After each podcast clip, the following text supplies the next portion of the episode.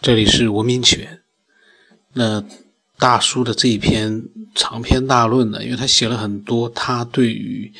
呃他的题目，他写了一个人类的电脑大脑里面都有一台量子计算机。呃，然后呢，我我是之前把它放到了公众号里面，但是我觉得他写了这么多这个内容，我觉得都是非常的精彩，所以我呢专门今天把它录出来。他说：“有人呢，把计算机用来比喻人脑，他总觉得别扭。意识是什么呢？怎么样才能让计算机产生意识？呃，他是一个学无线电专业的，虽然已经将大部分还给了老师，其实也没还给老师，反正就不知所踪。我我个人觉得，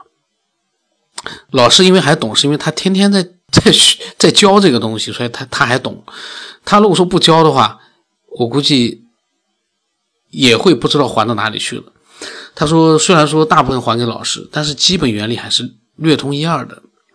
就计算机是严格按照数学逻辑来运行的，它不会出错，也没有想象力。就像是在轨道上行驶的列车，没有大的外力，它是不会出轨的。”哦，这个比喻非常的好哎。他说：“人呢，在头脑清醒的时候，就像传统计算机，逻辑性强，几乎不会出错，除非有。”很大的外部干扰。他说：“当我们似醉非醉的时候，昏昏欲睡，半梦半半醒，直到进入梦乡的时候呢，逻辑性思维从弱到完全丧失，以至于出现十分荒诞和反逻辑的想法和梦境。他为什么呢？那他认为是隐藏在我们大脑深处。他打了括号是重点怀疑是在松果体内。”隐藏在我们大脑深处的量子计算机，它的运行呢，逐渐相对变强所产生的结果。量子计算机现在还在研发当中，因为量子的不确定性、非逻辑性的动作呢，速度快、抗干扰差、错误率高，以至于得出的若干答案呢，都要经过传统计算机的验算才能知道正确不正确。进展呢，很不令人满意。它就不像我们人类的大脑。呃，他说，这不就像是我们人类的大脑从不清醒到做梦的时候吗？哎，真的蛮像的。他说，而人的灵感也大多就在这个时候呢出现了。这个时候产生的想法也需要清醒的时候，经过大脑这一台传统计算机的验算，才能分清现实与否。他说，而呃，人的大脑内的量子计算机是分强弱的，搞艺术的人强。而靠逻辑思维来工作的人弱一些。他说：“那些艺术高人呢，多少都有些癫狂，就是他们的量子计算机十分的强大所导致。因为他们大脑里面的不确定性及非逻辑性因素很多。而逻辑思维强的人呢，往往都有一些缺乏想象力，几乎都是不相信鬼神和灵异的人。他们的大脑几乎接近于传统计算机，严格的遵循数学逻辑运行。”哎，他这个比喻，我越越看，我越觉得还真的是非常的恰当，还真的蛮有意思的。他说：“那么，为什么大脑里面的量子计算机要在我们大脑不清醒到做梦的时候才运行呢？因为大脑里面的量子计算机运行时候的能量交换呢，这样的一个能耗，对比于我们大脑的运行时候的能量交换，几乎可以忽略不计。所以，并不是说我们大脑清醒的时候呢。”松果体里面的量子计算机没有运行，而是它被大脑这台传统计算机呢，它的运行给淹没了而已，就像是一支蜡烛与一盏太阳灯放在一起。他说：“不然，我们人类猛然而来的灵感，不就全在大脑不清醒的时候才有了？有的时候我们也会灵光一现，就是这台量子计算机没有休息所产生的结果。”然后他括号里面也解释了一下，他说，非体力劳动者大脑的能耗为整个身体的三分之一，松果体以毫克计与以千克计的大脑比，几乎不耗能，所以量子计算机与传统计算机的能耗对比也是这样。他说还有呢，他说当催眠师对人进行催眠的时候，就寻找几乎被遗忘的事情，由于量子运行不受时间的限制。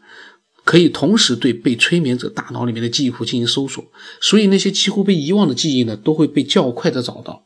而当人清醒的时候呢，就像传统计算机搜索文件，往往是从先前的一天或几天逐一搜索，结果还是怎么也想不起来。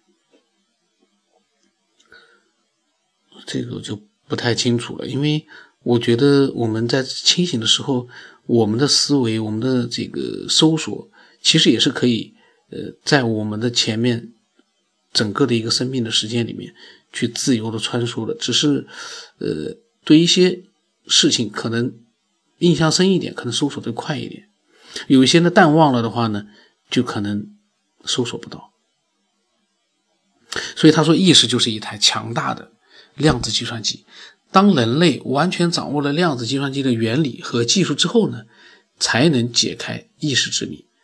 呃，他说造物主将我们人类的大脑造的实在是巧妙，它是大型传统计算机和大型量子计算机的完美结合体。传统计算机的逻辑性运作加存储器和量子计算机的不确定性和非逻辑性的运作呢，两者完美的结合。我们不能缺少逻辑性思维，不然我们就不能正常的生活和工作。我不能，我们也不能没有非逻辑性的思维、想象和梦境，不然我们就像机器一样，没有想象力、灵感和创造力。虽然我们要时不时的犯错，但是却使生活更有意义。所以呢，他认为意识和灵魂是不能被复制的。它不同于传统计算机里面的程序或文件可以被克隆或者复制，甚至于存放在光盘或者 U 盘里。它是一种量子态，又有量子计算机的功能。现代科技呢，对它的运行原理和机制都还没有完全弄清楚，更谈不上什么克隆和复制了。以量子态运行的意识机机制呢，在松果体内，他这是他个人认为的。他受到了大脑的电磁场和其他的未知力场的包裹，不能外逃，而又影响了大脑。即使是有大脑运行障碍的人，也是如此。他说：“你们可以观察一下精神病人的量子计算机功能表现的淋漓尽致，不确定性与非逻辑性。等到人死去之后呢，一切束缚，该以量子态运行的意识便得以是解放，进入或被人引导进入超三维空间。”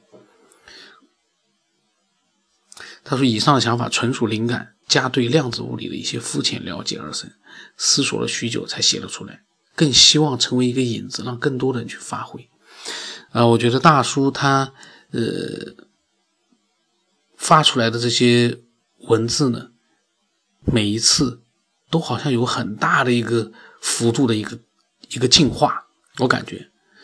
嗯，如果说你要对照他之前最早的时候发出来的一些呃想法，跟这一篇里面所讲到的想法，我觉得真的是。一直在改变，我可能这就是因为，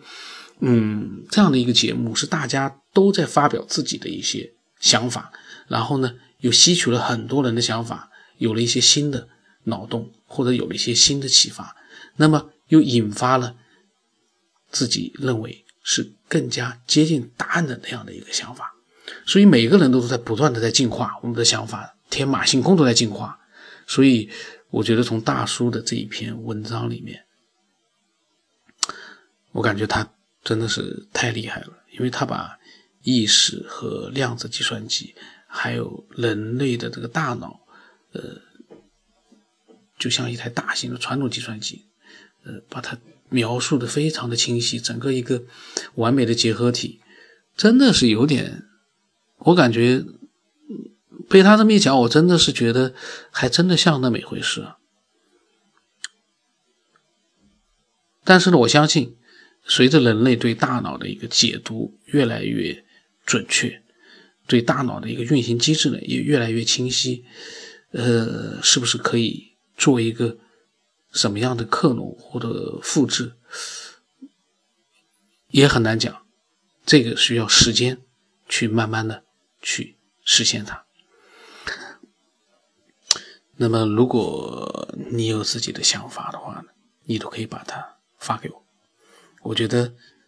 这样的一些精彩的想法，一定会对很多呃有兴趣的人，给他们带来无限的那种遐想，或者说是有一种不受束缚的那种天马行空。呃，那我的微信号码是 b r o n s 八不老成八。那今天就到这里。